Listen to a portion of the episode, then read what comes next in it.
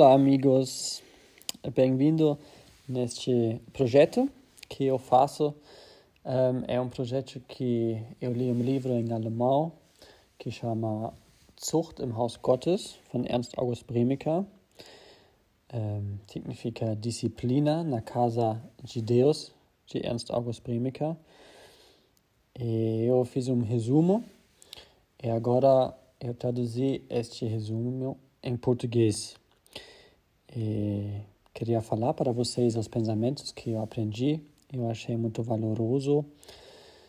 Um, hoje significa, ou, ou, hoje nós começamos com uma introdução sobre o que significa disciplina e os princípios da disciplina. Então, o que significa disciplina? A palavra Grécia de disciplina chama paideia. Um, aquela palavra paideia já implica que está um, conectado com crianças, está lá dentro já. E nós vemos três vezes no Novo Testamento essa um, palavra paideia uma vez em Efésios 6, versículo 4, lá está relatado como disciplina das crianças. Em 2 Timóteo 3, versículo 16, um, está mais uh, traduzido como instrução. Mas em Grécia é também paideia, né? E em Hebreus 12, lá está sobre o Pai Celestial, quem castiga seus filhos. Disciplina também pode traduzir como instruir. É além do castigar só. O castigar é sobre regrar. Um pai, ele não regrar sobre os seus filhos.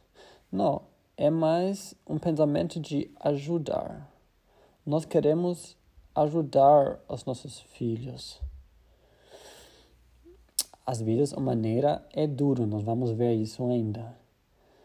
Mas quando nós temos isso na nossa cabeça que Deus quer ajudar a nós, então é mais fácil para nós de ver toda essa grande graça de Deus embaixo de todas as coisas que Deus está fazendo ou como Ele está agindo conosco.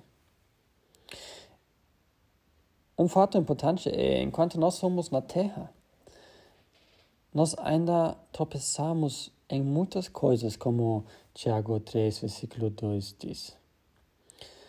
Por isso, cada um de nós precisa a disciplina de Deus. Cada um de nós, nós não podemos sempre, ou precisamos pensar em outros. Não. Neste assunto, ou este esse assunto é para nós. Tem três tipos de disciplina: a disciplina preventiva, a disciplina para restaurar e a disciplina para purificar. Às vezes nós não sabemos as partes da nossa vida aonde nós tropeçamos. Então precisamos uma disciplina preventiva. É importante para ficar bem um, preparado para um serviço, para nós podermos fazer um serviço fielmente. Então, Deus às vezes está disciplinando a nós para nós estarmos preparados. E tem vezes que nós um, falhamos abertamente, sabemos que precisamos restauração. Então, Deus está disciplinando a nós para nos restaurar. E Deus está santo. Por isso, ele também está disciplinando para todas as coisas sejam puro por ele. E agora vamos ler juntos Hebreus 12, versículos 5 a 11, para ver alguns princípios de disciplina. Este capítulo fala muito sobre este assunto nós podemos aprender muito como Deus está disciplinando aos seus filhos. Hebreus 12, da partir de versículo 5. E já vos esqueces da exortação que argumenta convosco como filhos.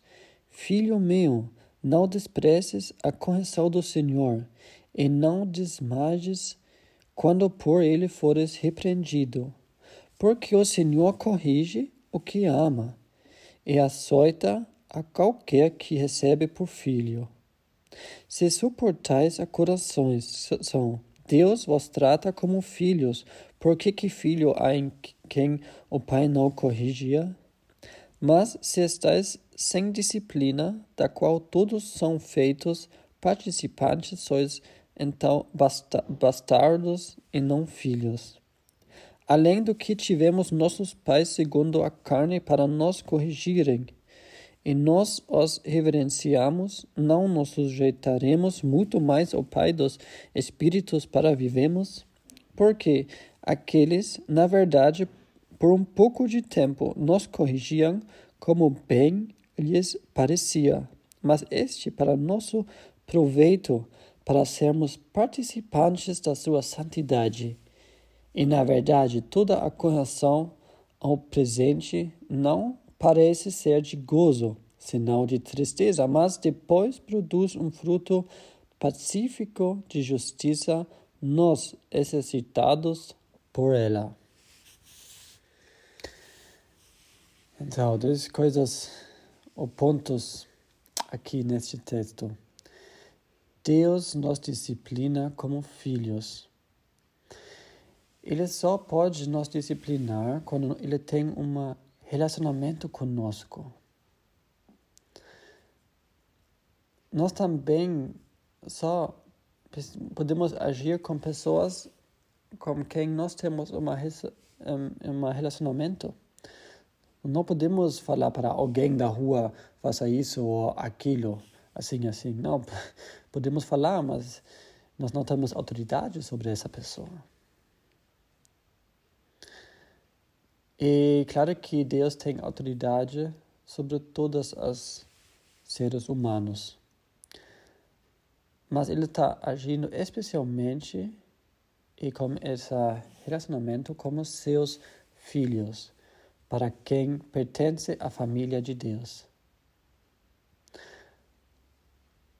Não é nossa tarefa de disciplina o mundo. Então, esse é o primeiro princípio que Antes que alguém disciplinar uma outra pessoa, precisa um relacionamento.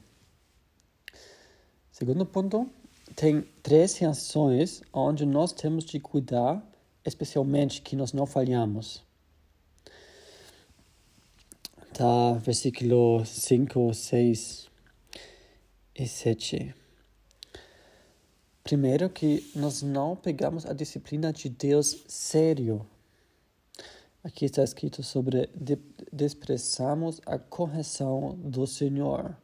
Nós não cuidamos quando Deus fala para nós. Nós vivemos em frente como se nada ia acontecer. Não, isso não é certo.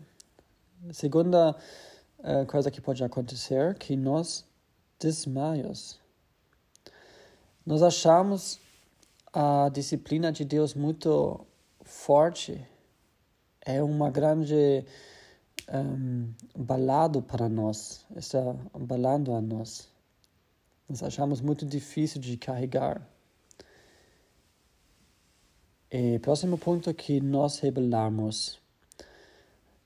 Um, nesse momento, quando nós rebelarmos, nós está pensando em outros que talvez ganhar menos disciplina e achamos, ah, eles precisavam ganhar mais.